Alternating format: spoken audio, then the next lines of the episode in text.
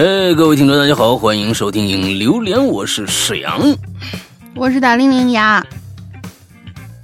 还剩下三四天的时间啊，这个就结束了啊，赶紧的啊！我说什么你们知道不知道啊？哎呀，知道吧？知道哈。呃，三四天的时间，我们的这个呃二零二二款的这个潮牌的 T 恤。就结束订购了啊！完了之后就进进厂就开始加工了。十五天十五工作日之后，大家基本上呃就陆续应该就能能拿到了。所以呢，赶紧的，还有三四天的时间。这一次大家可以去我们的微博、新浪微博“鬼影人间”新浪微博啊啊老名字。哎，去看一下置顶帖，就知道我们这次的设计了。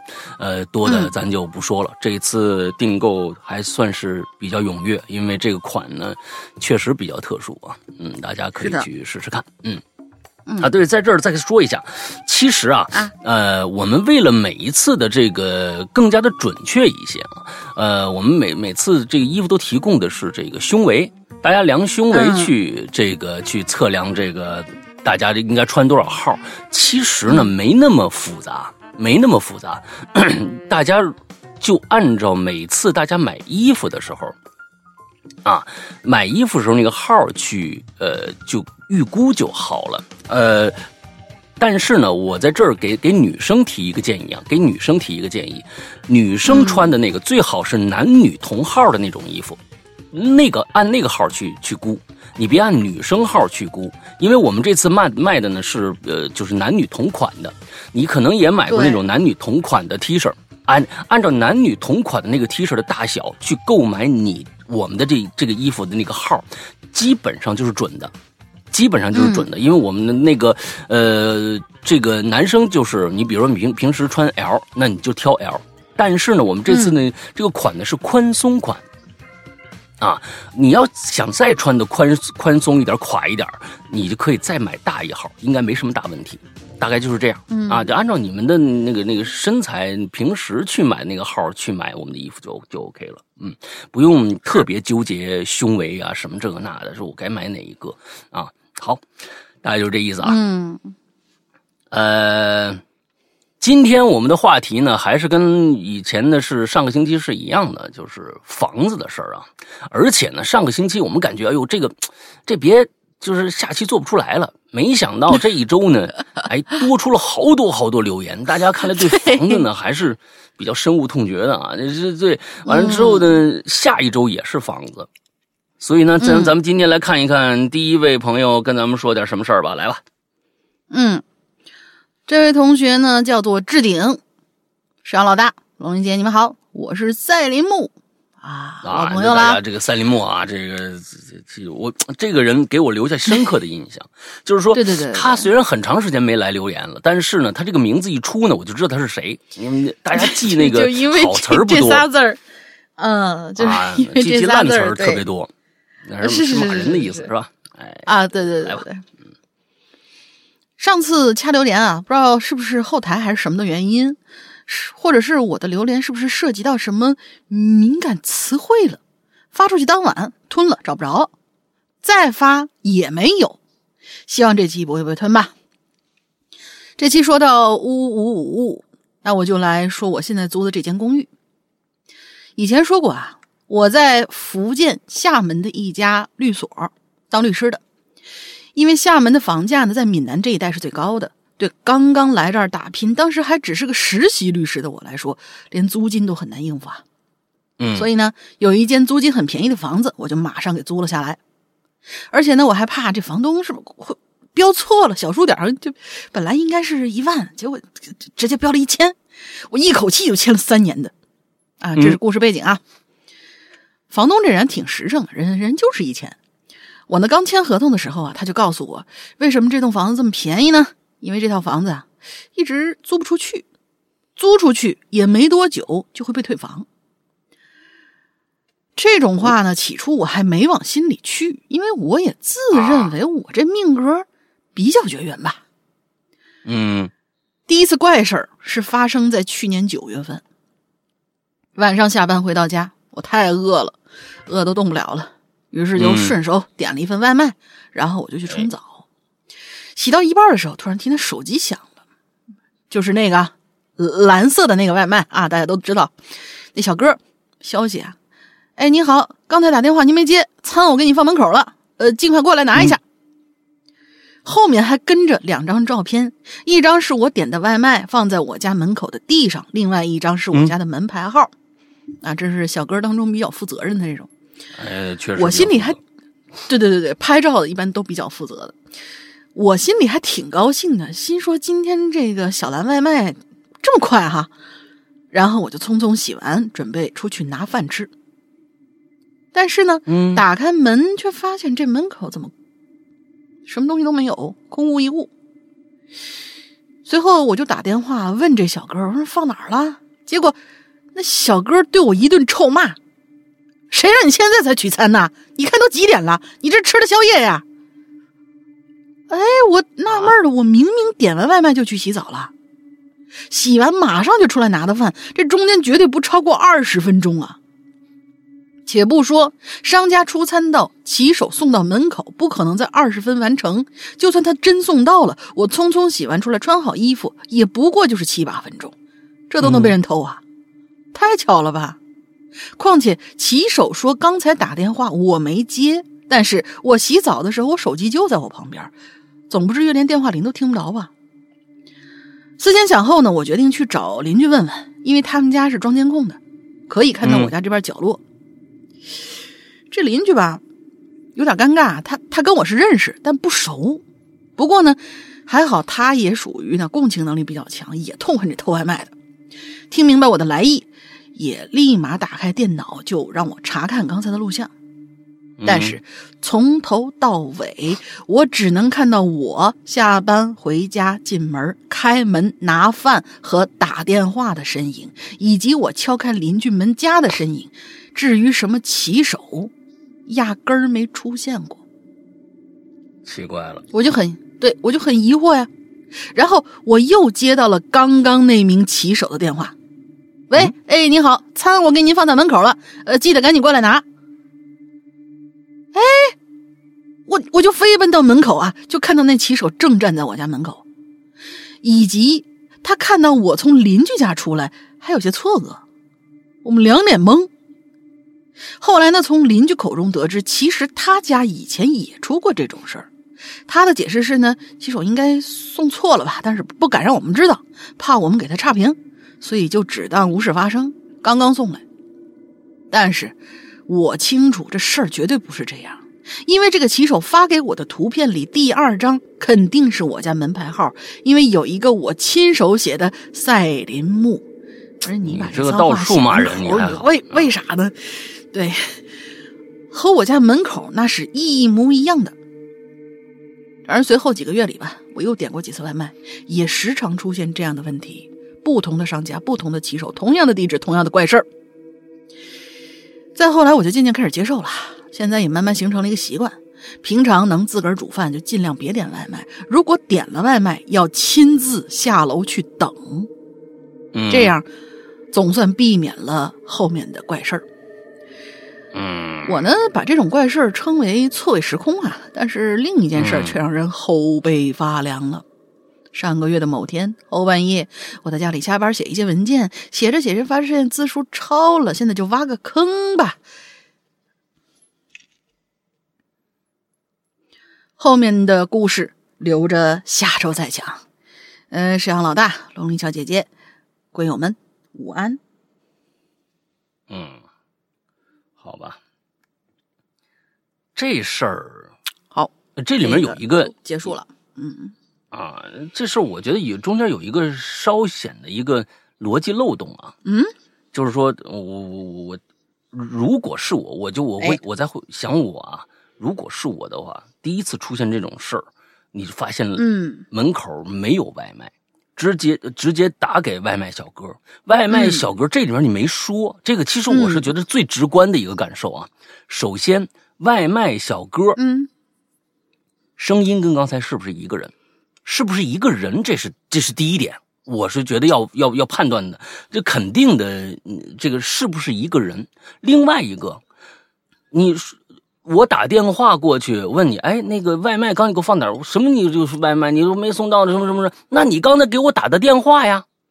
我肯定会紧接这么一句话的时候，他第三次跟他通话的时候说的是，我又接到了刚刚那名骑手的电话，但是第二次他打电话过去，别人骂他一顿的时候，那个没说啊。啊，所以说这里边我是我是觉得最奇怪的，并不是说他送错了没有，呃，如果这个这事儿他送错了，那也就简单了。那要是经常发生的话，那就就我觉得就不正常了。第最简最就是说，最奇怪的是，你不是刚刚给我送到，你还给我发两张照片呢吗？这是最奇怪的。那你为什么不问呢？就说这是最奇怪的。你在这个整个。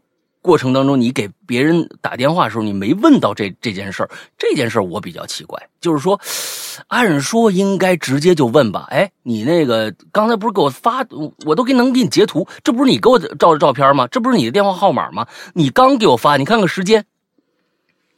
这件事儿估计对方也会也会有点那什么吧，所以这件事儿没讲清楚，你直接是认可了，还是说，呃？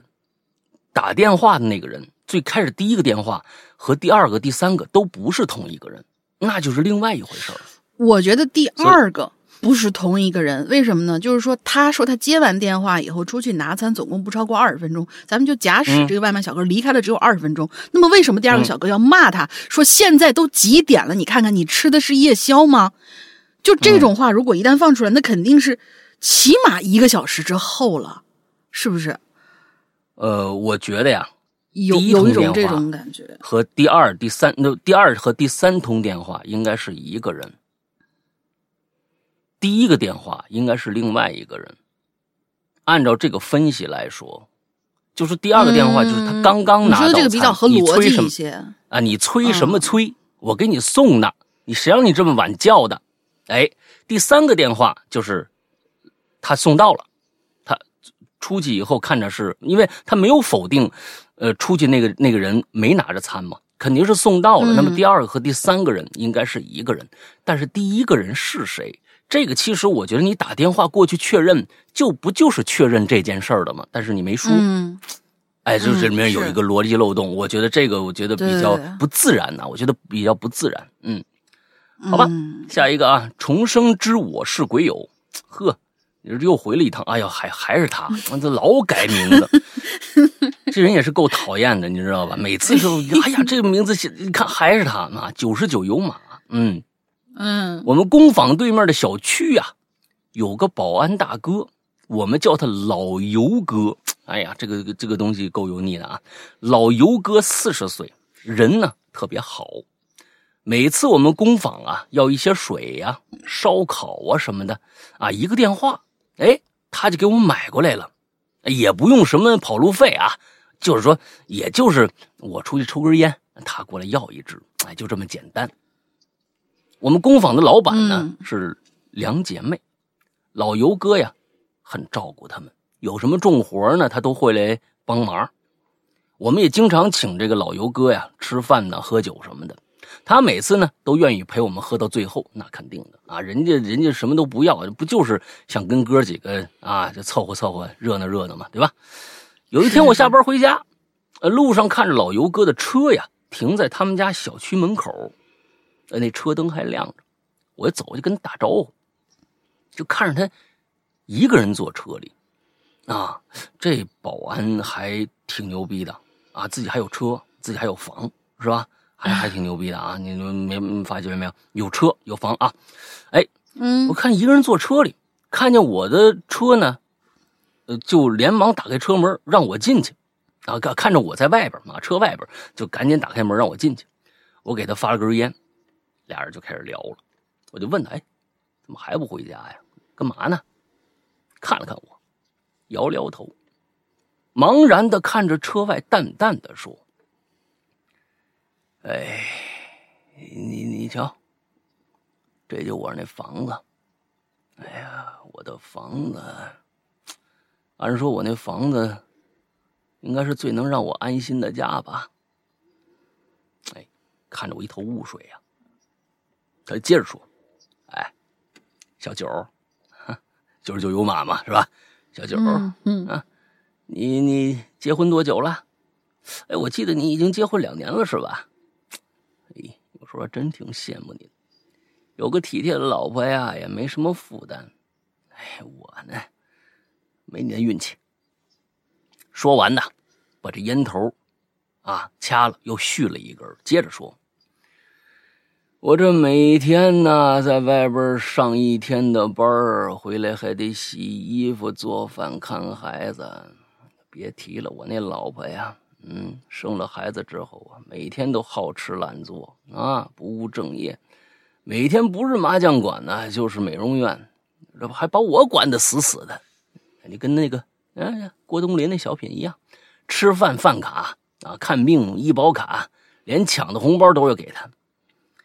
但凡一个字儿啊，哎，不舒服了，就开始吵啊吵啊吵啊。我女儿也讨厌他，啊，也是成天吵架。可那老婆还跟别人抱怨，说什么，呃，嫁给我就嫁错了。我也有脾气呀！啊，我打打他不是违法吗？骂骂又骂不过他，我这苦水只能往肚子里咽。这不嘛，我就想在我车里，我在这这些车变成我房间了，我都恨不得我就住这得了。哎呀，我在这我这房间里多待一会儿吧。我就看着这这老尤啊，嗯，刚想开口，他打断我来，你别说，我我知道，你你你是不是想劝我离婚呢？啊？哎，我跟你说，就连我女儿都跟我说了，啊，我也想。你你让我想想想想啊！哎，他摸抽着烟，摸着这方向盘，闭着眼睛，哎，开始享受这个片刻的宁静。看着他这样子呀，我就不禁想到了一个画面，什么呀？老尤哥一个人在阳台啊，躺在这个躺椅上。晒着太阳，看着书，阳光洒在他身上，享受着片刻的宁静。一人一车一世界，老尤哥不愿意面对那些痛苦与折磨，他不愿意回到那个牢笼。在那之后不久，老尤哥还真离婚了，哎，把那个前妻呀给踹出门了。再之后啊，老尤哥再婚了。过上了幸福生活，我们终于能吃上老尤哥请客的烧烤了。你看看，这故事就挺好啊，我觉得挺好。就是以前为什么每天跟你蹭啊？为什么不愿意回家呀？为什么愿意你们出去吃吃个吃点东西、喝点酒，他就跟着跟着你们在一起呀？真是不愿意回家。这个家呀，你看他用另外一个方式来解释了一个家，这个车就变成他的家了。哎。是啊，两个人的相处贵在彼此的理解与支持，给彼此一个欢乐幸福的家庭吧。故事结束，祝各位都能找到自己最爱的另一半。我是九十九油马，下次再见。嗯，挺好，那故事不错。嗯，挺好。哎呀，这个这男人在在家里是真够真够惨的啊。嗯，好吧，下一个，下一个与生俱来。山哥好，大玲玲好。看到本期主题跟屋子有关呐，我就想到儿时有一件事儿，跟大伙儿说说，不知道算不算灵异事件哈。嗯，我那老家呢，在东北林区的一小镇上。小时候呢，住都是平房。我们这儿平房是四户连在一起那种，一溜房子，分成四间儿，有前后院子，邻里之间只隔一道墙。我们这儿叫一趟房。就是走一趟的那个趟。那时候我有一发小，他们家呢就住在最边上一户，我们这儿称为把头。我们家住他隔壁，因为离得近呢，我们俩从小就认识，关系特别好，平时经常一块玩。这平房嘛，隔音都不太好，说话声稍微大一点，邻居就能听得清。我们的平房格局呢都是两室一厨的，这厕所在院子里头。一个大房间，一个小房间，一个厨房。大房间我们这叫大屋，小房间叫小屋，是没客厅的。平常来，平常家里来了客人呢，我们就直接奔大屋。一般来客人之后，我爸妈都会说：“来啊，上炕吧，暖和暖和。”事情呢，应该发生在我上小学的时候的具体时间呢，记不太清了。只记得那会儿我还是跟父母一起住，住大屋。我发小呢，也是跟父母一起住，住在大屋里头。我们家两家睡觉的房间隔着我发小的那间小屋。就是有一段时间呢，这每天晚上我们总能听到隔壁挪动家具和沙发的声音。嗯，因为我们这是林区呢，从来不缺木头，都是实木家具，地板水泥的，可想而知，水泥地跟那木家具摩擦肯定咔咔咔吱吱吱的那种，基本上每天晚上都会有这种动静。我当时还记得我妈说呢，他们家这每天晚上这这大晚上搬家具啊。不过大家也就是说说，没在意，我呢自然也更没当回事儿。有一次我们俩一起玩儿。然后呢，我就想起这事儿了，我就问他：“我说你们家晚上挪挪啥家具呢？”我发小就疑惑说：“你们家晚上挪家具吧？”我说：“我家晚上没挪呀。”我发小说：“我家也没挪呀，谁会天天晚上搬家具呢？”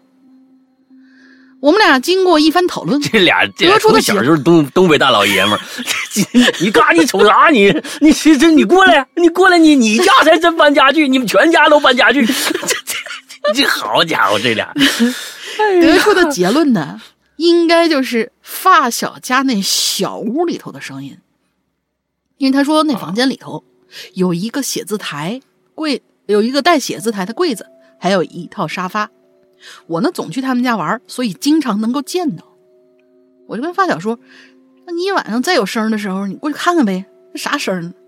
他说：“行吧。”到了晚上呢，我坐在墙头边上啊，果不其然，那声音开始又咔咔咔、滋滋滋的又来了，家具摩擦水泥地面声音。第二天，我满心期待找到我发小，我说：“咋样了？那昨天晚上看没看到啥响啊？”发小回答：“听着了。”但是有点怕，我没敢进去，因为发小这段时间的晚上都是一个人住，他妈去外地出差了，他老爸呢又在单位值夜班，要白天才会回来。但是我这实在是太好奇了，长这么大没见过什么灵异的事儿，我绝对不能放过这种见鬼的机会，对吧？我就提议，要不晚上我上你家陪你住呗？我俩分别呢，也就跟家大人说。说，哎，这你看我发小一个人多可怜呐，晚上一个人睡觉，我我过去陪陪他。家大人说行吧，晚上离这么近，去就去呗。到了晚上吃完晚饭，我就去了我发小家，我们俩人一边看电视，一边等着那个声音出现。大概一直到了晚上九点十点左右吧，那声果然又来了。我发小就把电视开了静音。我们俩呢就潜到门口，偷偷在门边上听了一会儿，里头动静特别清楚，就是有人挪家具发出的声音。当时我就很快速的把那门一把给推开了，迅速用手拍开灯，但是那声音就此戛然而止，房间里头没有任何的人。我俩巡视了一圈，也没有发现有任何不对的地方。而当天晚上，这声音就没有再出现过了。哦，这在往后的日子里呢，这声还是会经常出现。我们俩还是一起探讨过，因为也是小学生，想用科学的方法解释一下嘛。啊，因为我们已经是小学生了，就想用科学的办法解答一下。想着不会是有耗子吧？耗子能推动家具？实木家具啊成人推都费劲呢。或者是什么？木质材料热胀冷缩，那为啥我们一开门就没动静了呢？因为开门气压变了吗？总之也没弄明白怎么回事不过除了晚上有异响之外啊，没有没有其他任何不正常的事发生了，所以我们就归结为一定是某个不可知的物理现象。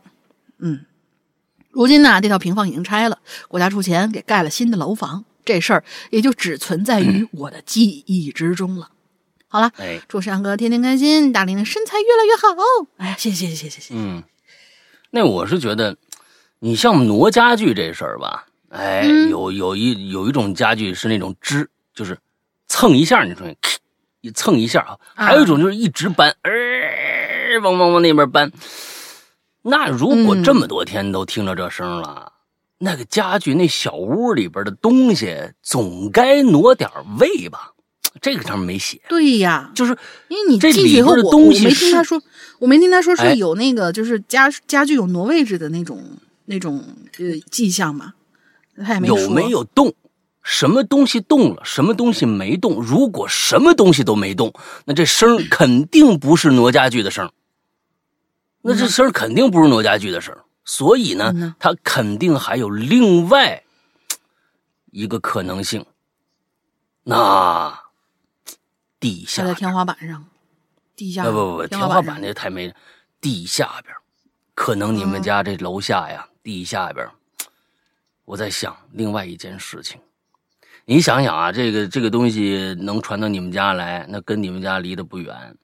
之后呢，嗯地下会不会是防空洞什么之类的？哎，有一些犯罪分子啊，在地下正在搞什么偷猎的么事？哎，或者说是但是嘛呢，偷猎的嘛，这里边有一个问题，就是你们把房门一打开，他就戛然而止了，这个又不可能。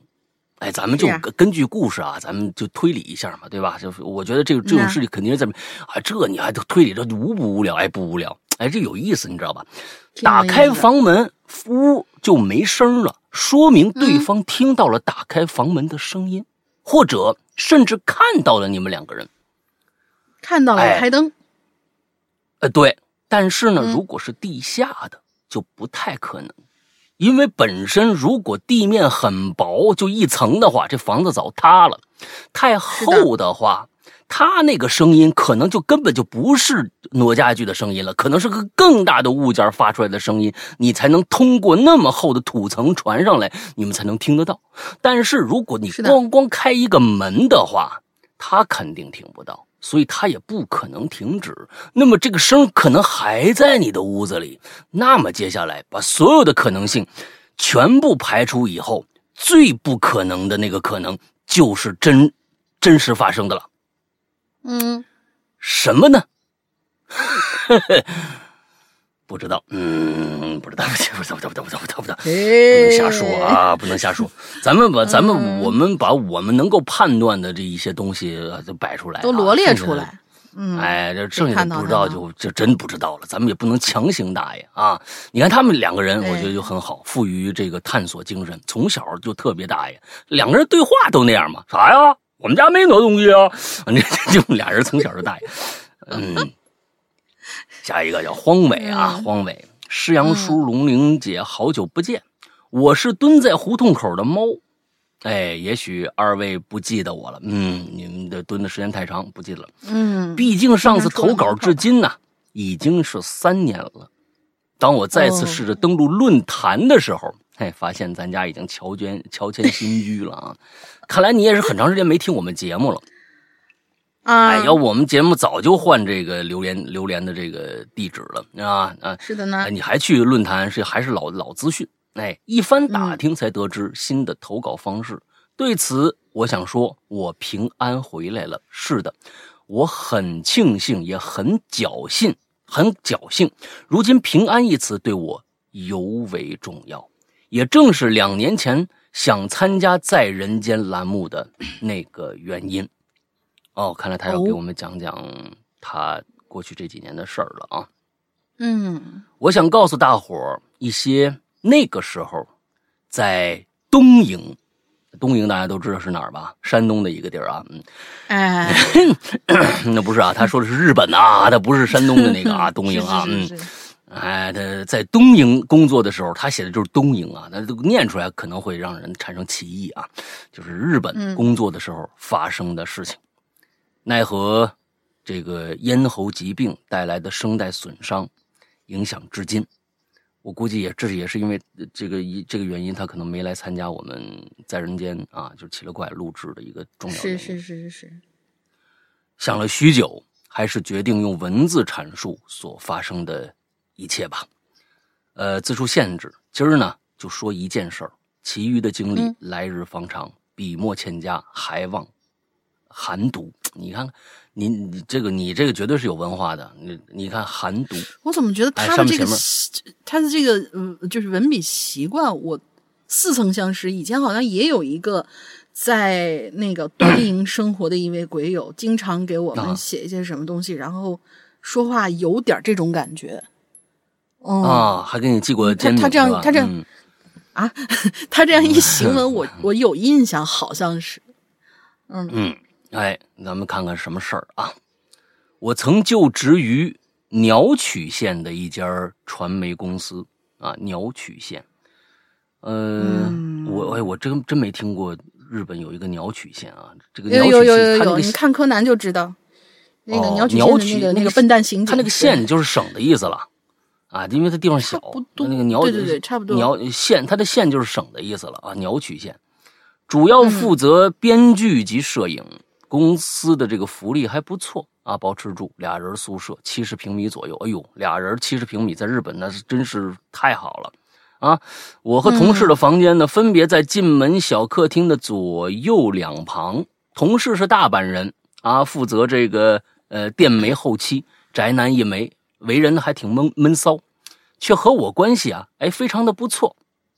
嗯二零年的春天，大家都知道啊，新冠刚刚来啊，那这个某个晚上，因为事先呢叫送饭家政阿姨开好空调，等我们回等我们回来，哎，你们这个服务还真是到位啊！啊，这个家政阿姨还能帮你们开空调啊，所以呢，我们俩一进屋啊，就感觉到了温暖。他们他们可能没暖气，那没暖气，他只能开空调。是是是，哎，我拿起放在旁边柜子上的便当保温盒，进了客厅。同事呢，就回他房间了。我刚洗了个手，还没等打开这个保温盒呢啊，同事那面就叫着“纳尼”，啊，那叫了一声啊，“纳尼”啊，这这这这怎么回事？立马我就转过头去看，他呀拿了一个键盘，就大声说：“谁动了我的键盘？”那我叹了口气应该就不是，纳尼了，是达雷了。谁？啊啊就起码有这个 词儿了这个转过头，不是，那是开始人的一个语气词啊。纳尼？怎么回事啊？后面才是达雷什么之类的啊，撒尤那拉呀什么的，口你鸡巴呀什么之类的。嗯我我叹了生气，转过头打开保鲜盒，我也不以为然嘛。我说：“哎呦，你那个键盘都积灰了，谁会碰啊？”他就没好气的走过来，把键盘拿到我面前。我不耐烦的看了一眼，正想继续反驳，这个时候我呆住了。我们那个家政阿姨呀，只负责送饭，不负责打扫，而且呢，她也不是个喜欢打扫的主。此时呢，我看向站着的这个站着的他，你说的是你的同屋吧？你说你的是同屋啊，嗯是同住的这个同事这个大半人正用藐视的眼神看着我，我连忙解释：“我我我没那闲工夫碰你房间的东西啊，不是这个没说清楚啊，是那键盘被打扫干净了吗？还是怎么着？你愣住了是为什么呢？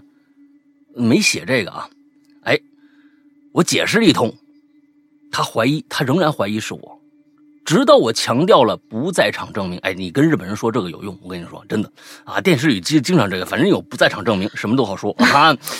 啊，至此他才相信啊。那我们就纳闷了，是不是房间进进贼了呢？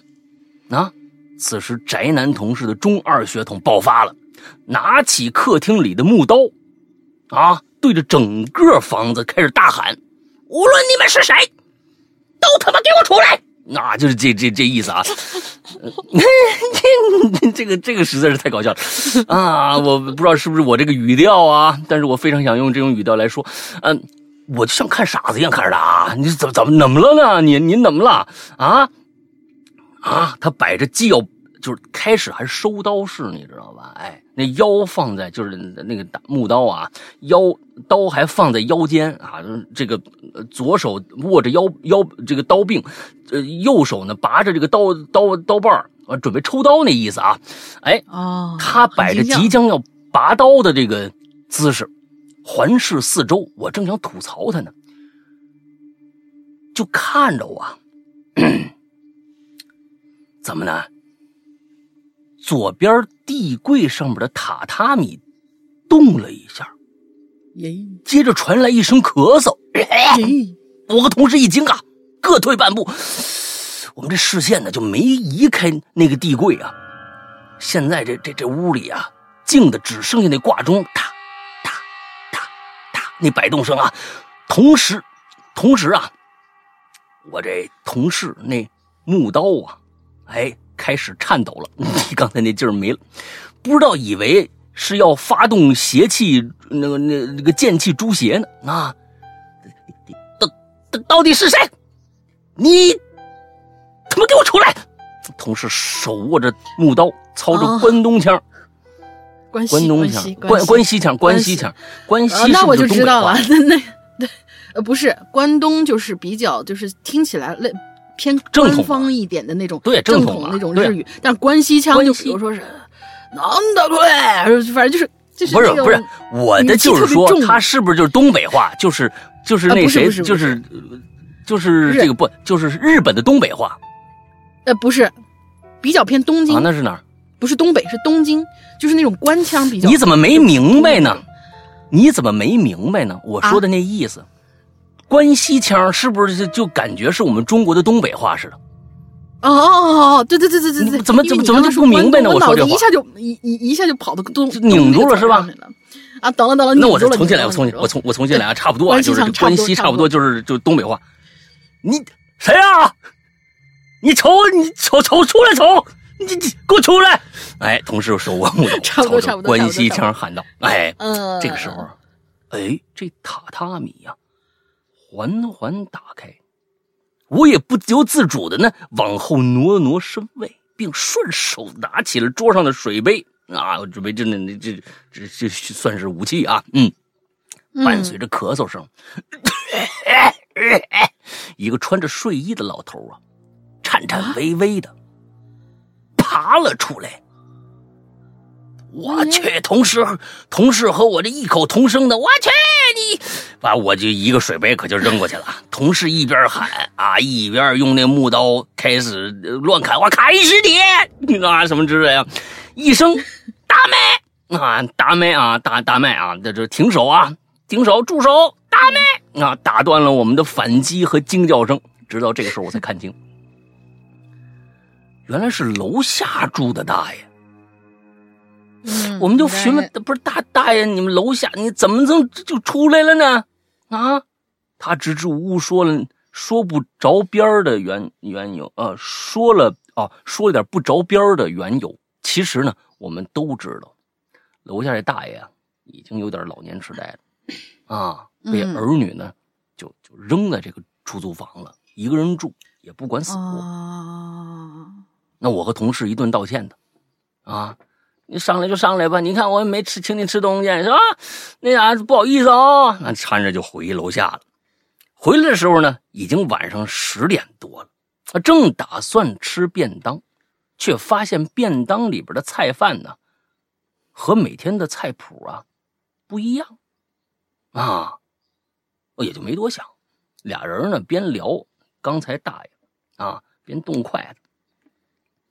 就在打开便当盒的时候，我瞄了一眼旁边空调遥控器，那遥控器上啊显示着这个温度是二十八度，我就停止了手上的动作。我心想啊，为什么今天阿姨帮我们调二十八度呢？以前不是调二十五度吗？还有啊，哎，这大爷怎么进来的呢？他刚才就说什么啊？解释说门没关，我就进来了。嗯，这个时候啊，坐在旁边的同事啊，早已三下两下的，哎，东西已经吃完了，啊，神经大条，进房间开始打游戏去了。可这看起来呀，只是大爷误闯的背后，却在不久的第三天，真出事儿了。哦，哎，连续三天，连续三天，没来送饭的阿姨联系不上，连忙打电话给家政公司。公司职员称啊，这个阿姨确实已经失踪四天了，至今无法联系。就在当天下午回宿舍的时候，看见楼上大爷的房间门口啊，已经站满人了，有警察，也有这个孤独死清理团队啊，就是那种就是家里死就死在这里也没人管的那种啊。我站在门口很久很久，从屋里。抬出两具尸体，旁边邻居在议论着什么啊？从他们口中得知，这大爷每天早上都会出门口啊拿杂志，直到邮递员发现这杂志啊三天呐都没拿走，都已经塞满了，就那试着去敲门，可没人回，就透过窗户缝隙看，两具尸体躺在客厅中间。已经臭了，当下报了警。而另外一具尸体呢，正是负责给我们送饭的家政阿姨。案发当晚，我们就去做了笔录。警方还告诉我们一个消息：我们宿舍，哈哈哈哈哈，是案发第一现场。我去，这这个我操，这个还有意外收获。我们宿舍是案发第一现场，因为通过这个检测卢米诺反应啊，就是那个血反应，在客厅右边地柜里发现大量血迹，还有一把沾满血迹的柳叶刀。哎呦，做手术的！你们进去没闻着吗？警方后来还告诉我们一个令人毛骨悚然的消息，在现场取证过程当中。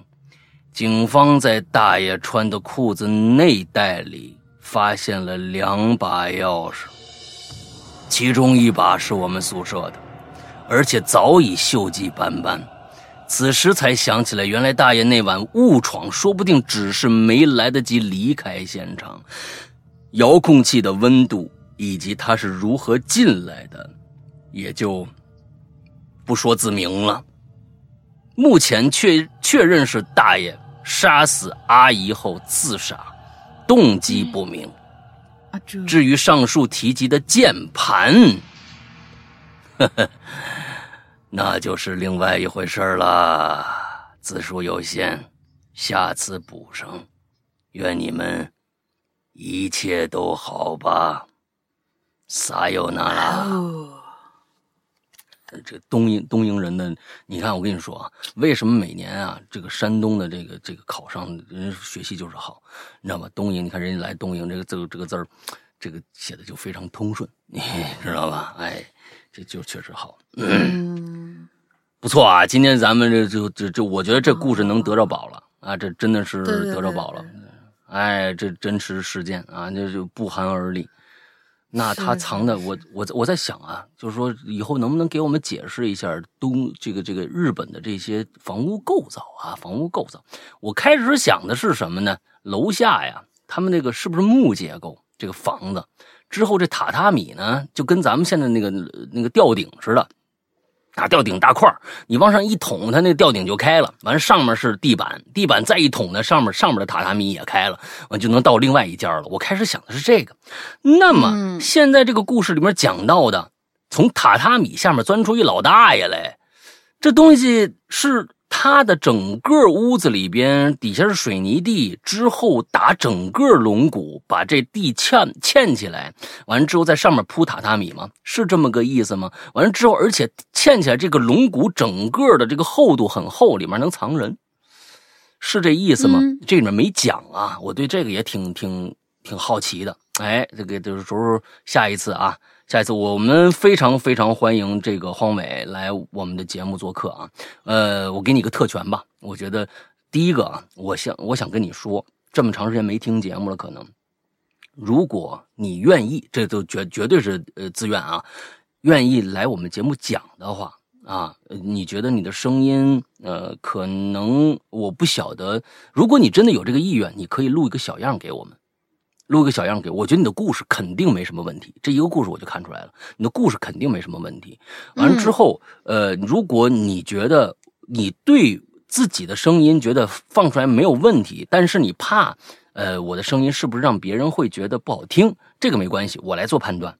你能不能录个小样发到我们的这个邮箱里面？我们的邮箱呢是鬼影人间艾特新浪点 com，Sina 啊，S I N A。新浪点 com 这样的一个邮箱，西鬼影人间全拼 at c i n a 点 com 这样的一个邮箱，你发到邮箱来，你随便录一个小样给我发过来。如果可以的话，咱们就做一期。因为我是觉得，嗯，可能很多的事情你用文字，呃，表述可能还没有用语言直接表述那么的生动。啊，因为这个东西讲出来和写出来是两种风格的东西了，所以很期盼啊。如果你不想来，就是觉得还声音还是个障碍的话，那么 OK，我给你个特权，以后不管什么主题，荒伟，你用这个名字来来讲的话，我们就一律上，好吧？你直到你把你想讲的故事全用文字写完了以后再说，好不好？啊，呃，这个今天这个故事好大特权啊！因为我对这个故事真的，我觉得好长时间没有看过，看着这这个有有意思，真的是有意思，这个太恐怖了啊！是是是是，对，嗯嗯，还有那么一个中二的，那你啊，你给我出来，你说干嘛呢？那么一个 同事啊，日本同事挺好啊，一个山一个山东人，一个东北人，你看这俩人，嗯，挺好，嗯，好，下一个。呃呃，我我我我我这里看个物啊，然后刚才我可能是就是嗯脑子里头一下想到了那些，但是有可能是学杂了，然后知识呢有点有点拧巴了。就这个鸟曲线呢，我刚才仔细的查了一下，它是一个就是尤其是柯南爱好者一定一定这辈子要去一趟地方。首先，它是青山刚昌老师的家乡；其次，著名的柯南小镇就在这个地方。一定，如果你们喜欢的话，一定要去一趟。对我刚才查了一下，有人在小红书上说了，哦，我我就突然看起来就就是这个名字让我特别兴奋，但是我忘记它到底有什么渊源了。对，啊啊啊！好，OK，嗯，好，那个下面这位同学叫 Life On，正在直播中是吗？嗯，山哥，龙云姐好，我听影榴莲很久了。我要讲的故事呢，发生在我小时候。那时候我大概十岁左右。有这么一天晚上，我的父母呢都不在家，家里就剩我一个人。我们家是农村那种自己盖的房子，盖了四层，只有二楼是我们平时休息的地方，一楼属于吃饭待客，其他地方都是空着的。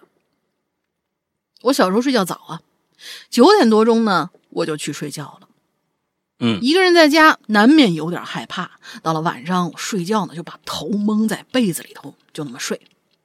嗯，这睡着睡着呀，我就，哎呀，这是偏偏就是我一个人在家害怕的时候，突然就有这么个动静，什么呢？嗯，有人敲门，声还特别响，是我们家二楼防盗门那儿发出的声音。因为我的卧室呢就在那个门的旁边，砰砰砰的声音特别大，而且敲的频敲的频率也越来越高。嗯，我当时特别害怕，我知道这不可能是爸妈回家没带钥匙，因为二楼的门，呃，啊没带钥匙，因为是二楼的门在响，所以我我这也不敢去开呀，我也不敢问呢。嗯，问这这谁呀？也没敢问。但后来我呢，就怕着怕着，我就我就睡过去了。到了第二天早上，我才出去看，就看到那二楼的楼道里边和栏杆上头印着一串血手印儿啊。而至今呢，我父母也没告诉过我那天到底发生了什么事儿。我妈反正一问呢，只说：“嗨，来了个大耗子。”哎呀，你妈的，反正这个 真的是，对对，反正我是不信的，这骗小孩呢？你当我几岁了？我都十岁了。但是后来我听我妈说，这四楼的天台门弄了一个铁铁锁，呃，四楼呢给锁上了。啊，四楼天台给锁上了。我们家隔壁的楼当时一直是空着的，盖好没有人住，然后现在有人住了。反正这事儿吧，我一直挺后怕的。万一我那天心大开了门，你猜会发生什么事儿呢？嗯，啊，后果不堪设想啊！反正在这儿祝你们天天开心，事事顺利吧。嗯嗯，那有两种可能啊，一种呢，嗯呃，你被害了，还有一种可能，你可能救了个人。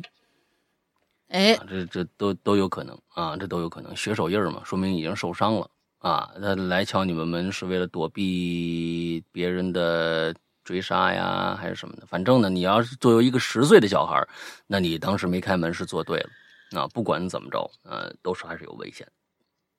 嗯，来吧，说是下一个，耗子也挺那什么的。下一个我也来吧，下一个这个不不是不是很长，你刚才那太长了。啊嗯、下一个这位叫做听风，山羊哥、龙云姐，你们好，我是听风，潜水 N 年第一回留言。我现实当中呢碰到的事儿啊，其实并不多，倒是经常做一些诡异的梦。嗯不过呢，能清晰的记起来的也就屈指可数。看到这期主题，我呢就想起来了去年我做的这样一个梦。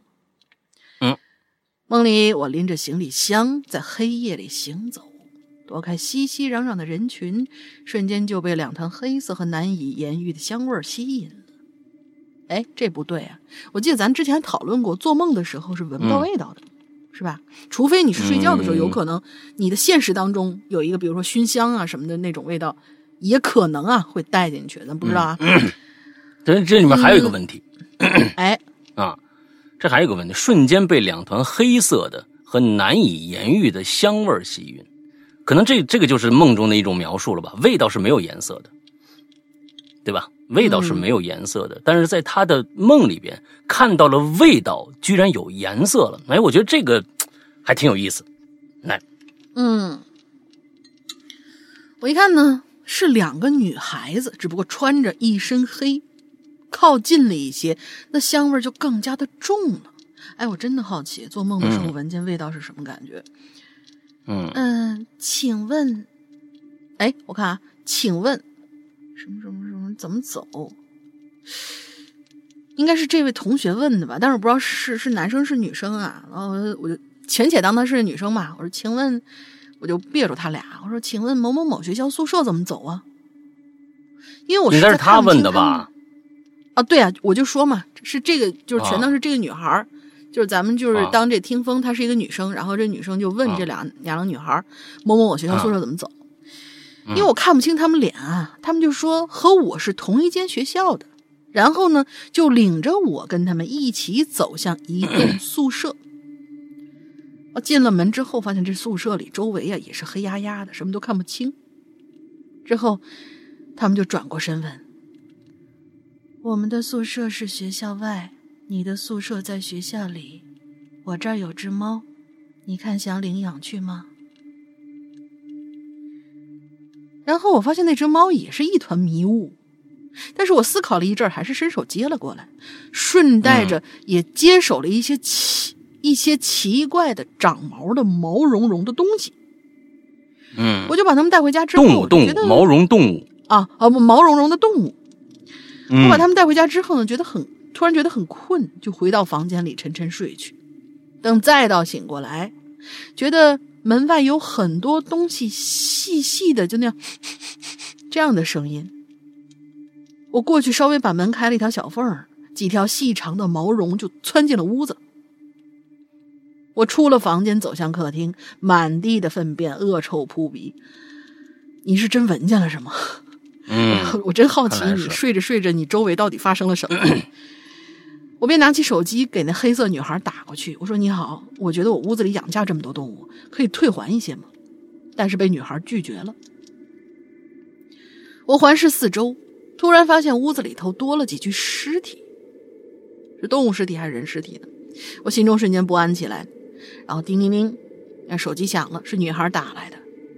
我叫了一个快递员去你家，你把东西交给他就好。刚说完，门铃随之响起。我开门一见是快递员，我就把东西递还给他之后，呃，递给他之后，发现他脸色非常的诡异。突然，他就不知从哪掏出了一把枪，对着我们说：“让你不要招惹那人，现在只能送你归西了。”梦里头嘛，我也就没害怕。而这时候，我的父亲不知道什么时候早就绕他了，绕到他的身后，猛地用胶带蒙住了他的口鼻。然后，另外一个取件员的声音响起来：“你好，我是来取件的。”哎呀，这时候我突然，对对对，这梦太那什么了。然后这时候我突然害怕了，抢过父亲手中的胶带，并把杀手推到了墙角，又给他脑袋上缠了几刀。就你梦中的杀手用胶带就能解决哈，挺棒的。刚开始他还会挣扎，一会儿就没动静了。就这样，我的怀里出现了一具面色深紫的尸体，你把人家给憋死了。嗯，好吧，梦到这儿就结束了哈。我的梦呢总是这么怪，从小的时候呢连续做了好几年同样的噩梦，但是根本记不住梦的内容，每次都有鬼压床的感觉。到后来我搬离我住的那栋房子，也就再也没有做过那样的梦了。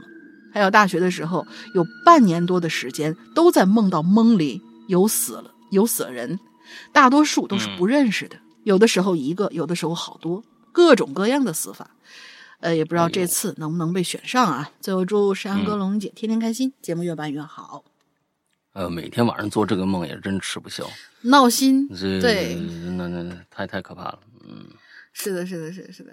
你说是这个，这这这这这这能闻着味儿是吧？第一个，完了之后开始满屋粪便，还有各种各样的动物在你身边爬，完了最后还弄死一人。你说每天晚上能做这个梦，你 真是受不了。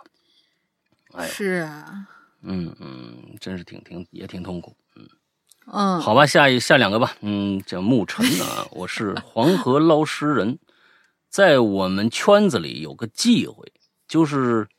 玉哦，他是黄河的捞尸人，他是真的是牧尘啊，是黄河的捞尸人，是吗？啊，我不知道啊，他这听起来像个段子，你你看看是吗？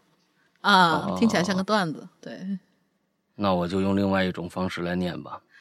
我呢是黄河捞尸人，在我们圈子里有个忌讳，就是遇到穿穿什么哦？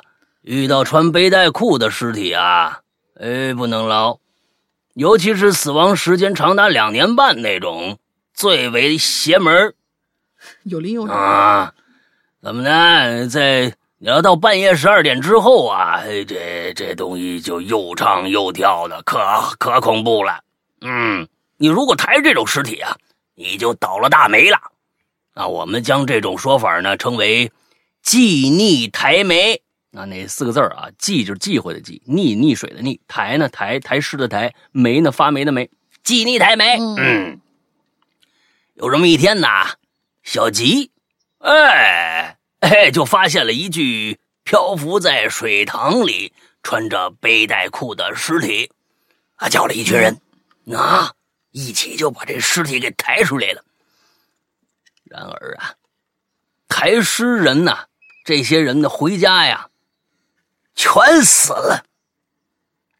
小吉爷爷啊，就问小吉：“小吉啊，哎，问你，你抬了没有啊？”小吉摇了摇头。这时呢，小吉的身上就开始变绿了。爷爷大喊一声：“不好，是律师喊警告！”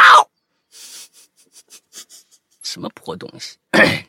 好烂呐！这这这，跟你说，谐音梗扣工资，不是谐音梗扣钱。你这这不是关键是就是说，律师全都是全都是谐音梗。这里边什么鸡你太美，基尼台美，基尼台美是要去，不是基尼台美就是那个谁嘛，就是呃那个那个呃 nine percent 的队长唱的一首歌，只因你太美，然后就成了一个段子了，因为他唱的快，叫鸡你太美。对，就是人家说他唱的是“鸡你太美”，对，哦，“鸡你太美 ”啊，对对对，这就成了一个段子。哎，你好烂的这个谐音梗，烦人。嗯，不不不，谐音梗，谐音梗不是随便就可以是谐音梗本身不翻美，呃，不不呸，不，那对不讨厌，但是玩好了的话就很很难了。你这个玩的实在是太烂了，你连冷笑话都算不上，你这个 好烂。啊。啊，律师函警告完之后，那你跟之前有个有有啥关系呢？你要反转，它是它是就嗯，这个这个谐音梗难就难在它有反转，它能让你想到另外一层更深的意思，跟前面那个还不违背，你知道吧？你这个东西不好写的，嗯，多看看建国的那个什么吧，多看看建国的段子吧，人家那是高级的谐音梗。嗯，这个是你编的吗？啊，是你编的话，我有点劝劝退啊，以后别千万别编这种啊，这这个这个这个这个非常的啊，嗯，好吧，下一个啊，有一个叫米斯兰蒂尔之下，米斯兰蒂尔之下山下老屋。啊，他这个名字写就是一个书名号啊，山下老屋，看来这是他的故事的名字。但是我不知道这是他的亲身经历，还是他写了一故事啊？不知道，咱们往往下看。嗯，我的家乡是北方的一座市。嗯啊，对对，嗯，对，我的家乡是北方的一座市啊。这个这个东西，嗯，这个写法我第一次见到啊。我的家乡是北方的一座市啊。我家在市区的西部，少了个字儿嘛。嗯。啊，我的家乡是北方的一座城市，可能是个“城”字少了。对对对对，少了一个。我家的市，我家在市区的西部，我在那里生活了二十多年。大学毕业之前呢，我家一直啊都是平房，到了二零一五年才住上楼房。现在我家的小区是在原来平房的地方盖起来的楼房。嗯，好，我可发现我有有点危险啊。呃，我要讲的故事是以前那片地方还是平房的时候发生的事儿。嗯，这两句我真的逃逃不掉了，至今依然让我是记忆犹新呐。我听到那些故事啊，距今已经有二十年了。那个时候我还在上小学，呃，我们家呢距离大片山区的脚下，只要步行五分钟。那时我有一个关系非常近的伙伴小黎，他的外公早上经常去山上溜达，老人家在山上走得好远，啊，有一次你到底大学毕业了没有？我现在有点那什么啊，嗯，有一次我和小黎约好跟随他的外公一起去山上，也就是那次让我看见了那座老房子，啊。一座半砖瓦半茅，哦，半砖瓦半茅草的房子。那天早上呢，天蒙蒙亮，我们仨人就出发了。哎，走到山里头啊，空气很清新，是鸟语花香。我和小黎呀，在草丛里找到了几只大螳螂。在翻过两座山以后呢，有一条可以下山的路。也就是在这条路的左左手边不远处啊，有一片平坦的这个开阔地，已经被茂密的茅草覆盖了。茅草之中，哎，有这么一座孤零零的房子，很突然就出现在我们面前了。当时我也没太在意，可是谁知道，这座房子里居然出过那么多的怪事儿。当时小黎的外公就告诉我们：“你们可千万别靠近那房子，因为啊，那是聚阴之地。”那下面呢，我先把这个当时小黎外公讲给我们这个事儿啊陈述一下。小黎的外公呢是一个退休的技工，啊，退休的技工，降龙罗汉退休了啊。我们家技工技术工人啊，嗯，嗯，我们家那片儿啊。啊，有一些和小黎外公同龄的人，那个老屋子里的怪事儿啊，是这些退休人士所熟知的。具体这老屋什么时候建成的，已经没法考证了，大概要追溯到建国以前，那也没多久。嗯，听小黎外公说，确凿的记载最早是在文革时期，那屋子里啊死过一家四口人，父亲呢，由于这个。呃，阶级斗争，抑郁了，死了。母亲和俩孩子服毒了，啊，应该是最初的怨念就在这儿形成的。之后的年月里呢，啊，有人在里边啊，这个煤烟、煤气中毒死了。晚上房子失火烧烧死过人，这房子还在啊，那烧死过人都烧死了，这房子还在，这这够坚挺的啊，这这我这一点就有点不不不符合实际了啊。接电的时候啊，也有在里面触电死的，最惨重的一次。不知是哪年冬天的一个晚上，那房子里发生了惨烈的斗殴事件，四个人与两个持刀者混战，结果六个人无一幸免。那最后那个人怎么死的呢？嗯，有的当场死亡，哦，有的死在医院啊，这救出去死了。自这件暴力事件之后，这房子就少有人住了。当时的这个房主啊，几乎是以白住的价钱请人来租的。那白住就别租了，就给人家得了，啊，还找大仙来看，请来的几个大仙的，把该做的事也都做，啊，都尽力了。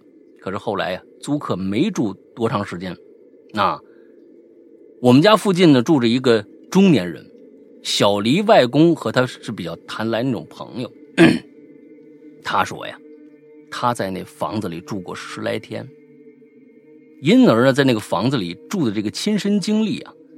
才得以让我记录下来，啊，是你们找到这个，哎，外公的这朋友，听他讲亲身经历啊。我记得小黎外公啊，还称这个大叔为老邹。有这么一天晚上下雨，啊，下的是中雨，啊，在屋里呢就能听着外面哗啦啦哗啦那雨声。老邹啊，白天干活干。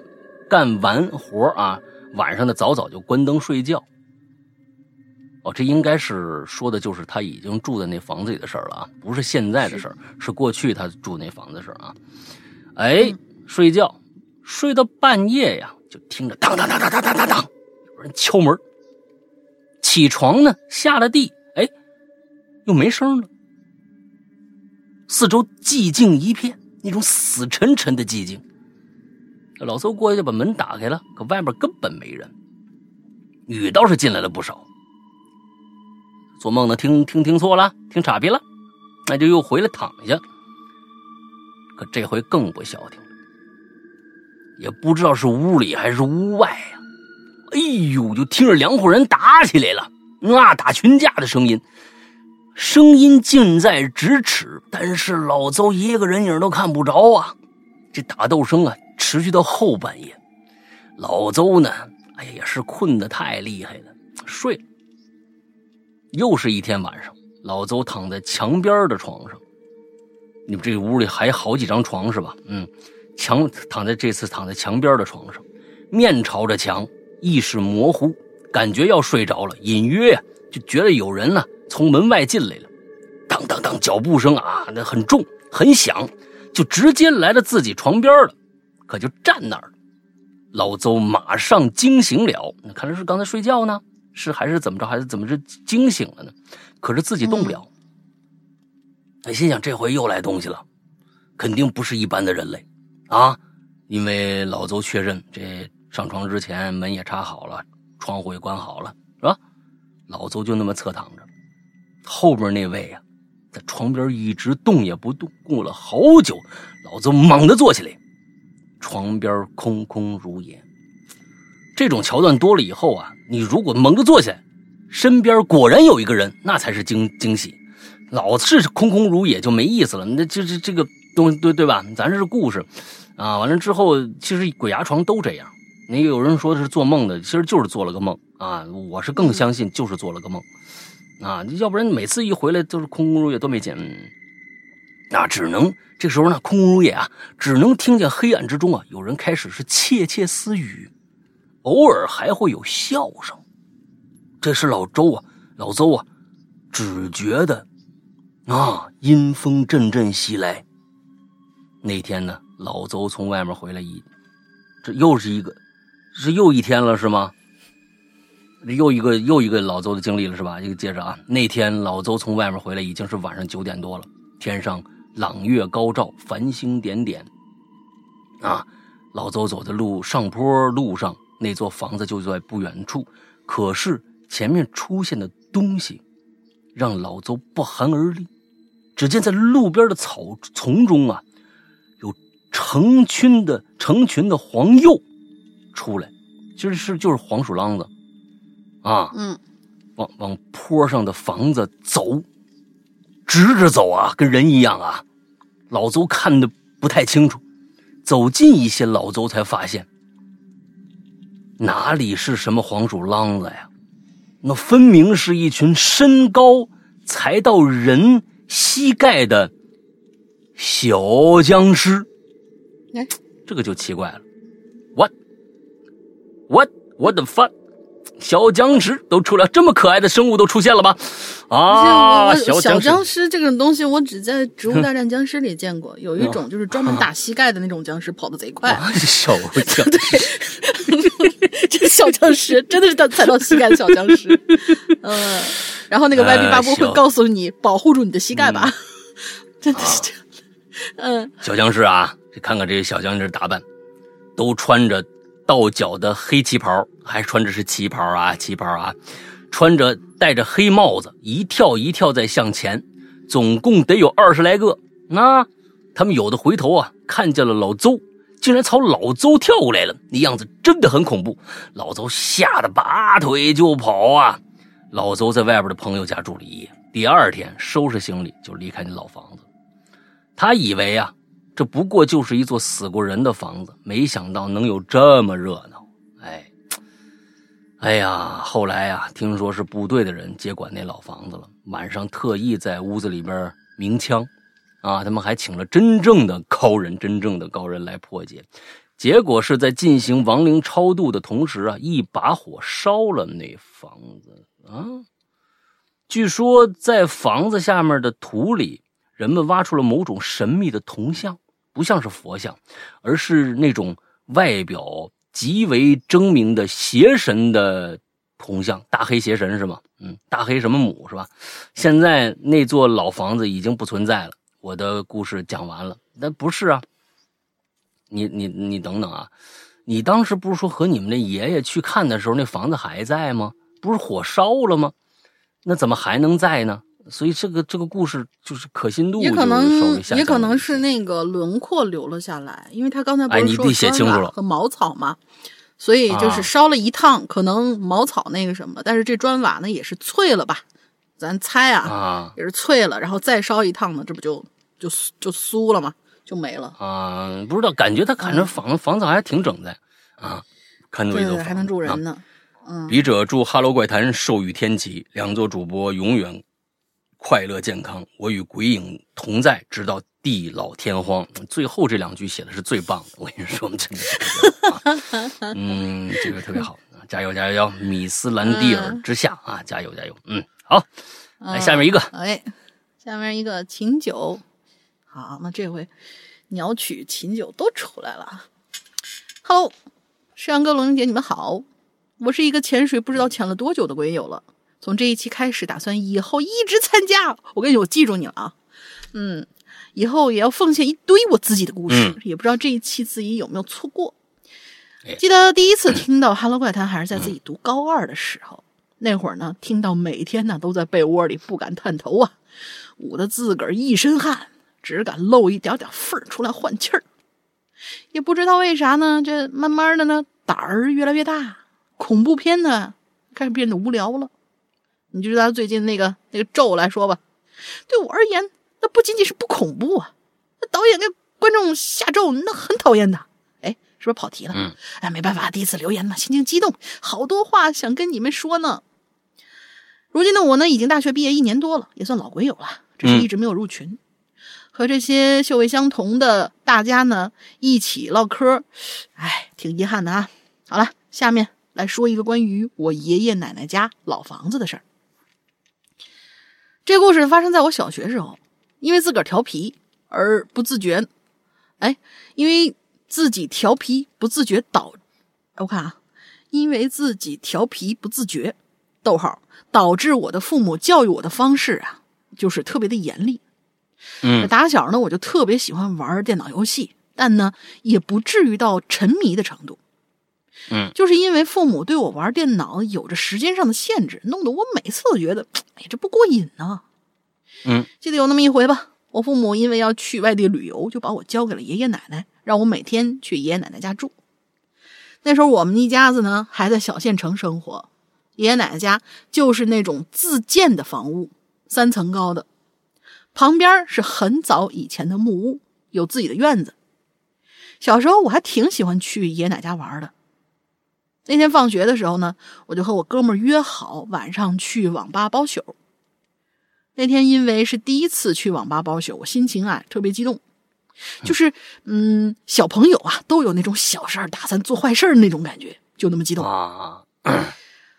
我们那边一般网吧啊是二十三点到零点才能开始包宿的，我呢就躺在二楼的主卧，玩着诺基亚手机里的贪吃蛇，消磨时光。等待爷爷奶奶睡着，我偷偷摸摸的就放心出门了。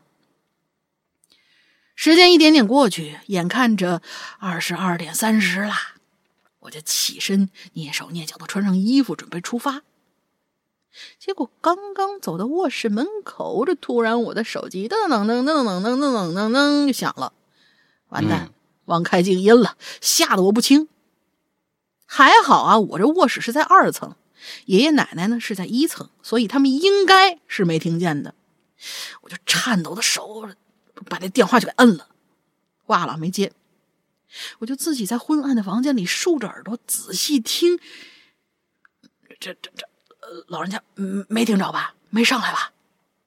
过了一会儿，没有异响，我这才掏出手机来查看来电。是我那哥们儿气，是我那哥们儿。啊！气得我准备打电话过去骂丫的，但是不知道为什么电话却打不通。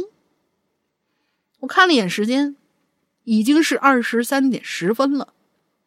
我上网金界啊，就开始大胆行动。噔噔噔噔噔噔噔噔噔噔噔啊！哦哦，我我我说刚才那是二十二点三十，二十二点，刚二十二点三十，嗯，就就就十点半嘛，现在这是十一点了，十一点十分了。哦，我我就上网心，对对对对。我上网心切，就打算大胆行动吧，就来到了卧室门口。我心一沉，胆儿一颤，就把手把就把那把手慢慢的拧开了，然后就来到了二楼客厅。啊，才来到二楼客厅，我以为你出去了呢。这个胆儿也确实是啊。嗯，对，嗯，轻轻的来到了二楼客厅。轻轻的脚步不敢发出一丁点的声音呐，然后窜到了楼梯间，然后一步一步往一楼大门走。咔嚓，我打开了大门的门锁，从屋子里来到了院子外头，然后又轻手轻脚的把大门关上。哎呀，我整个人才总算放松了下来，行动也变成了正常模式。而大手大脚的，好像我胜利了一样，来到了院子的大门外。这个位置呢，距离爷爷奶奶房间比较远，所以我就没什么顾忌了，就打开院子外面大门，走出去，就看见，就就就下次你你在这个两段断句之间记得加个，他这写的是走了出去，看见我哥们儿在那儿杵着，现在就是走了出去，逗号，看见我哥们儿在那儿杵着呢。我上去刚想责备他打电话给我干嘛呀？结果话还没说出来，他倒是先开口了：“哎，你小子是不是让发现了？”我说：“没有啊，我爷爷奶奶睡着了。”他就纳闷的看着我说：“你，你爷爷奶奶家有几个人呢？”我奇怪的反问：“你问这干嘛呀？就我，我爷奶仨人呢。”他一脸惊恐的看着我说：“那不能啊，我刚才看见你们。”三楼阳台上有个黑影一直搁那站着呢。当时我真是上网心切，我推搡他，我说：“你你呀，不是看错了吗？没睡醒吗？你走走走走走，赶紧走，十一点半了。”但是他路上一直感觉心不在焉。后来长大了，我们又想起这件事儿，赶紧呃，然后我就问他，他说：“这真事儿，嗯，要不就是时间太久，看看错了。”因为我爷爷奶奶家的三楼啊，不是过年的时候大家回来，一般是不会有人住的。可能因为我当时年纪小，心也大，我就呢没在意这件事儿，脑袋里头当时啊只有电脑游戏了，就把这事抛之脑后了。到现在码字儿的时候，觉得难免有些毛毛的。好了，二位主播辛苦了，第一次留言能够被读到，希望。嗯，这一次呢，就是一个小时候在爷爷家的小故事。以后有合适的主题，我还有许多许多自个儿的经历和身边好哥们儿的一些故事啊。自个儿可能文采不太好，还请两位主播见谅。但我立志要上一期在人间。行，那个前面有那个投稿联投稿方式呢，你可以倒回去听一下。祝《Hello 怪谈》越办越好，越来越顺利，不然我晚上睡觉可是会失眠的。嗯，那 好吧。那你就来吧啊！先给我录录一段小样啊，发到我们刚才说那邮箱里边啊。是的，是的，是的。之后这个呃，我们通过了，咱就来，好吧？哎，嗯，就我觉得你写的还行，写的还行，算通顺，但是就注意一下标点、标点符号啊。对对对对对对。啊，这个下面一个叫静志呃静正，嗯，静正。嗯。志阳哥、龙玲小姐姐好，听《哈喽怪谈》挺长时间了。第一次写留言，写的不好，请多包涵。你看，像丑话写在前面，你看这咱们要写写 写烂了也不好怪人家，是吧？一般这个呀，写的都还不错啊。一写，一般写的烂的，他前面不写什么东西。啊，这个 故事发生在我农村老家，我们家前的邻居的故事。他们家呀，兄弟仨人，他排行老二，光棍一条。年轻时候好吃懒做，家里又穷，等到五六十的时候了，啊，一看说这个是不是就没有娶娶娶媳妇的希望了？那你五十五六十了，那你我觉得那是啊，可能够可能老树开花，是不是啊？困难点对老那可是够困难点多特的工程干脆干脆把这个手里攒的钱那盖个新房吧。嗯，之前呢都是住的土坯房，啊，哎。你还别说，房子盖的挺挺快，几个月盖起来了。顺便啊，在屋里呢，请人弄了个土炕。那因为那冬天冷嘛，啊，盖好房子，这个时候啊，天气已经开始转暖转冷了。按说呀，土炕里的湿气呀没排干，这前面不能水人，那边风湿啊，容易得风湿。但是呢，他住房心切呀，弄了不少这个柴火。啊，白天夜里的烧啊，就赶紧把这个炕啊那边土啊腾烘干啊，那个给腾了啊，腾干了。过了一段时间呢，哎，自我感觉哎，好像是干透了，哎，在这火炕上就睡了。住了一段时间，开始感觉身体不对了，老是腰疼。一开始也没当回事，以为是累的，但是之后是越来越疼，站不起来了都。啊，觉得这事情严重，就让他们家呀老三啊。带他去看这个看病，医生说是腰间盘突出什么的，啊，还说什么腰部这位置长了一个骨刺，可能是这火炕啊没烘干，湿气太大了，哎，就把这病给激出来了，啊，拿拿点拿点药回去也就没事儿。可是回来吃药一段时间呢，不但没好转，反正反反而更严重了，后来直接下不了床了。只能让他弟弟来过来帮忙照顾他。有一次路上啊，听听他们家老三和我爸聊天，说呀，可能他哥活不了多久了。怎么呢？事情这样的。前几天有一天中午，老三在他哥隔壁午睡，睡着睡着呢，突然感觉呀，哎，有人。搬他腿，以为他哥起来找东西，他就朦朦胧胧睁开眼睛，就看着我，这腿是自己抬起来的，就像做瑜伽一样啊，而且抬得很高。这一下子呀，马上就全醒了。那，你那毕竟年纪大的都懂一些这类的事儿嘛，你他就知道肯定碰上脏东西了，大声骂起来了。啊，自己腿呢，接着就重重的落在了床上。站起来，拿起了一把菜刀，一顿乱砍呐，墙上砍，这边砍那边砍。就听着房顶上传来了一阵类似跑步的声音，往他哥那方向跑过去了，往他哥那屋的方向跑过去了。啊，呃，哥的跑了路啊。什么东西？他哥房间方向跑了，路他说并不是，路他说什么意思？哦，可能写错字了啊。反正说他说听着人呐，楼上那声音不是一个人的脚步声，好多人。他知道坏了，他哥可能留不住了，有脏东西来勾魂里了。结果发生这事儿没多久，老二就去世了。有人说是因为他盖房子的原因，也有人说是因为火炕的原因，说什么的也都有。但是啊，从那以后，也确实就没再发生其他的事儿。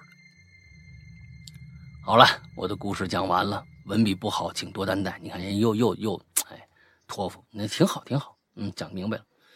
呃，祝两位主播万事顺利，也祝《哈喽怪谈》越来越火啊！我这里呢还有不少的类似的灵异经历。都是亲身经历，有机会啊再留言吧。好，欢迎你来啊。嗯，好的，接下来下一个。好的，下一位同学叫做丽丽白。两位主播好，我丽丽白。我犹豫再三呢，还是决定把这件事讲出来啊。文笔不咋好，就是且看吧。二零一八年的夏天啊，单位安排出差，其实就是送个文件。送完文件之后呢，我就去了周边一小城市游玩。本着人多安全的信念呢，我入住的酒店就是当地唯一的闹市区。因为白天来回奔波，所以呢，我早早就回酒店休息了。大概晚上八点钟的样子吧，我就关了电视，准备睡觉了。就在我浅浅睡去的时候啊，突然间猛地一激灵，我想起我这窗户没上锁啊，于是我就爬起来去把窗户的锁扣给搭上。嗯，窗帘一拉，然后这才放心的上床睡觉。再说我要补充一下，我当时住在三楼，楼下两层呢是商场和店铺，而我窗户外头呢，则是延伸出去的大概一米宽的平台，啊，跟我原来在大厅那边住那房子构造差不多。有伸出来的半截，呃，某某快餐店的招牌挡在我的店铺外头。店铺就这样呢，窗户外头。啊啊，对，呃，挡在我的窗户外头。就这样啊，我一直睡，睡着睡着呢，直到有一阵细碎的声响把我吵醒，但是没完全醒，我还在睡梦当中呢，只是从床上迷迷糊糊的坐了起来，可能眼睛都还没睁呢，辨别是什么声音，就听到一阵咯噔咯噔的声音，就像是有人在拧门把手，但就拧不开。嗯，我就分辨着声音的来源，然后就惊恐的发现声音是从窗户的方向传过来的。我紧急之下呢，就发出了一点响动，但是呢，嗓子太干了，没咳出来。我只能快速的起身，打开了灯。就在灯亮的一瞬间，那细碎的声音戛然而止了。然后，我就愣愣的看向窗帘的方向，很安静。安静的我有些恍惚，因为起太猛了，我还是懵的状态，甚至有点分辨不清刚才的声音是我的幻听吗，还是真有声音啊？我就打开，我就看了一眼手机，凌晨三点多。嗯，我就重新躺回床上，嗯，但是眼睛还看着窗帘，始终没敢把它拉开。嗯，就这样，我又睡了过去，一直到了早上八点多。阳光已经透过窗帘把屋子照得亮起来了。我终于拉开窗帘看了看外面，一片平静的样子。我洗漱完，收拾好行李，准备退房。临走时候，出于好奇啊，我又到窗前把窗户打开，我发现那窗户开到最大，也就能把头塞出去。然后我就向外探了探，之后就朝下面那平台上面看了一眼。发现平台的外头吊着好几个烟头。凭我十年的烟龄来判断啊，这些烟头肯定都是新的。这件事发生的时候呢，我并没有感觉太害怕，只是每次回想起来都觉得后怕，太恐怖了。最后啊，提醒所有的女孩子，出门在外，酒店一定要锁好门窗。嗯，好吧。有人在外面抽烟啊，抽了还挺这这这这还行，是好几个烟头，烟瘾挺大，嗯，不错。嗯，安娜贝尔啊，咱们今天最后一个啊，安娜贝尔，啊，这个 Hello 怪谈好，世阳哥龙玲姐好，今今年是我听 Hello 怪谈的第七个年头，留言次数屈指可数，上一次还是五年前，并且被世阳哥点评过文笔问题。哈哈哈哈希望这么多年没有任何改进。嗯啊，对对，啊，希望这么多年有所改进啊啊嗯。这期的话题是房子，那咱就来唠唠我爸妈租到的问题房这件事儿。事情发生在我小学三年级，因为老房子改造翻新的缘故啊，我们家呢短暂的租了一间两室。呃，两室两卫一厅的房子，哎呦，这房子构造挺奇怪啊！两室两卫，考虑到我上学的原因，选择是离学校较近的一个小区。当时啊，房东低于市场价，就把这房子租给我了。爸妈呀，都觉得捡大便宜了，也没多想。搬进出租屋那一天，一进屋子就感觉的。阴风阵阵，凉飕飕的，啊！即便当时正值夏天最热的午后，整个这房子里还是感觉有点阴森。进门的地方放了一尊很大的陶瓷关公像，咦，面相极其的凶狠。但是呢，他也没吸引我们太多的注意，因为出租房有点老。一到晚上啊，这房间的灯光啊不是很亮，昏暗的冷光就让整个这房子变得更诡异。啊，不过呢，这这可能是我这么多年了，我当时三年级嘛，是不是？现在想起来是那种感受啊啊！我爸妈我爸爸呢，因为小时候有过被鬼上身的经历啊，就有机会跟大家好好说说啊。他这个身体体质啊，很敏感。只要居住环境不太干净，就会生病。所以呢，在我们搬进去的第二周，我爸呀就开始发低烧了，连续烧了三天。去医院开药、打针也无济于事。与此同时呢，我和我妈呀每天早上都会被一个小孩的哭声吵醒。虽然只是有个。虽然只是有个小孩不愿意上学的小区里，哭着喊着妈妈的这种，哦嗨，这这这话好复杂。虽然只是有个小孩不愿意上学，在小区里哭着喊着，嗯，哭着喊妈妈的这种扰民的熊孩子行为，但是我们很快发现，这个哭声每天早上都会响起，连周末都没断过。当时啊，他们这个这个是什么意思呢？他们认为有可能这个哭啊，是可能小孩啊，就不想上学哦，周末也不间断找找妈妈，哎，嗯，但是很快发现这哭声啊，每天早上都按时定点啊，周末都没断过。当时还是没觉得怎么奇怪吧，但是过后想想，很怀疑是不是只有我们听得到。最诡异的事儿发生在第三周。有一天晚上，我爸呢准备在书桌前工作，伸手去按插电的台灯，发现没亮。当时就把台灯拿起来，准备检查一下。这个灯座啊，离开这书桌的一刹那，一只活蝙蝠。从底座下边掉下来了，什么东西？活的蝙蝠啊！蝙蝠从灯座底下掉下来了，就是说，这灯一直压着一只活蝙蝠，并且开始发出。底下是一个空腔吗？还是怎样？它是不知道，它是撞进去了还是怎么着？哎，有些那个走线，因为走有些走线是从那个我们家原来有一个那种东西，它底下就是一个像是那种罩子的玩意儿。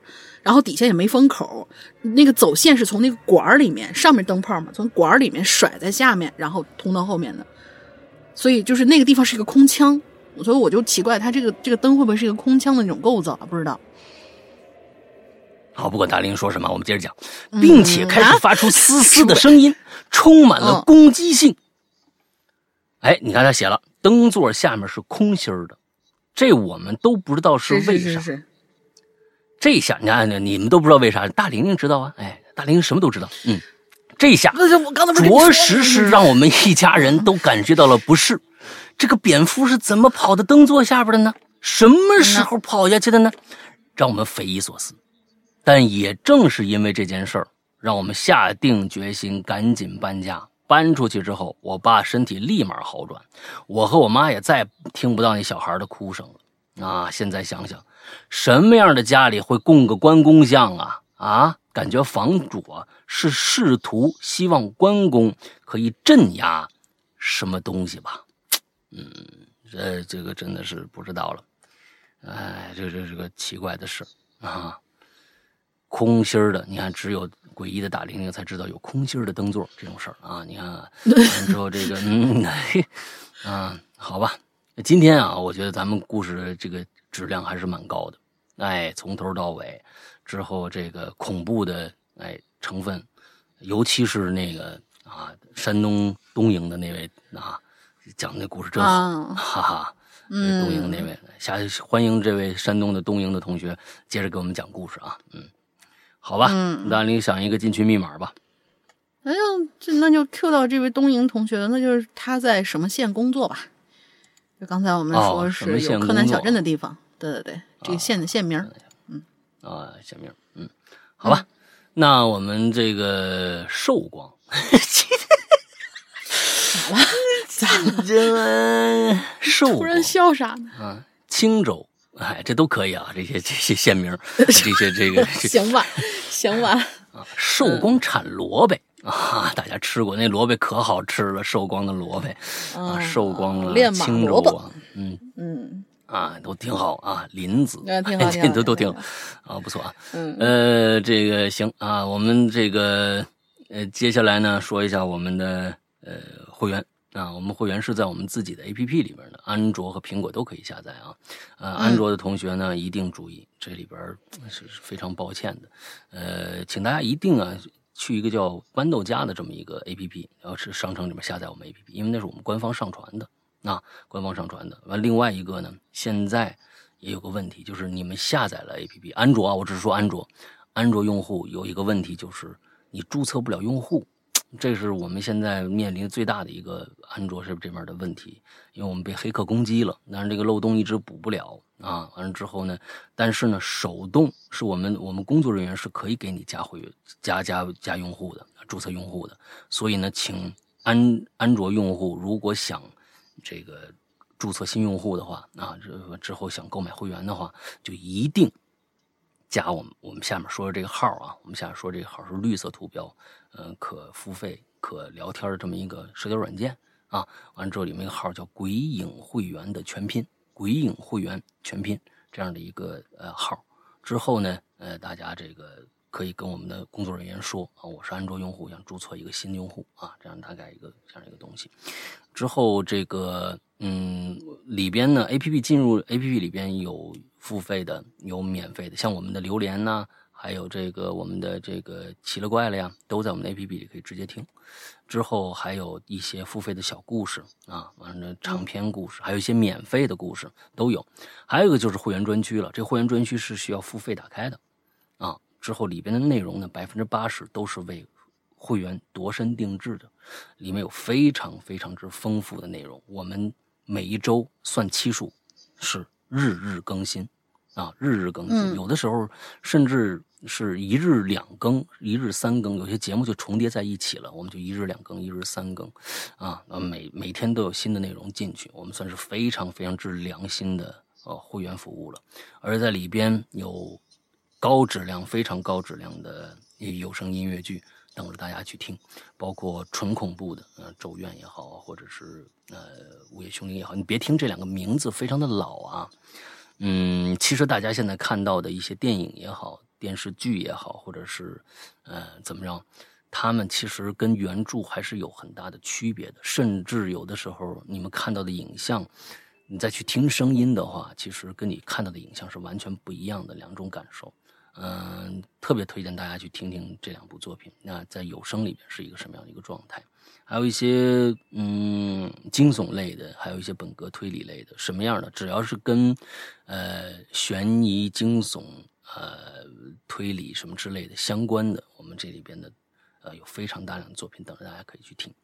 呃，大概就是这个样子吧。如果呢，现在有一些朋友已经通过这个呃这个呃成为我们的会员了啊，我们也特别希望你能够去这个呃。去加一下我们的这个号，之后呢，嗯，你就可以呃进我们的 VIP 群了，呃，这样我们有什么通知都可以通知到大家啊，这一点上非常重要。就是请现在已经自己成为会员的朋友也去加一下这个号，完之后进入我们的 VIP 群，这样我们有什么通知都可以让大家尽早的知悉啊。完之后呢。嗯，大概就是这个样子吧。还有一些问题啊，什么想想想问的，比如关于会员的问题，也可以加这个号去询询问，好吧？大概就是这样。那么，大林，你还有什么想说的吗？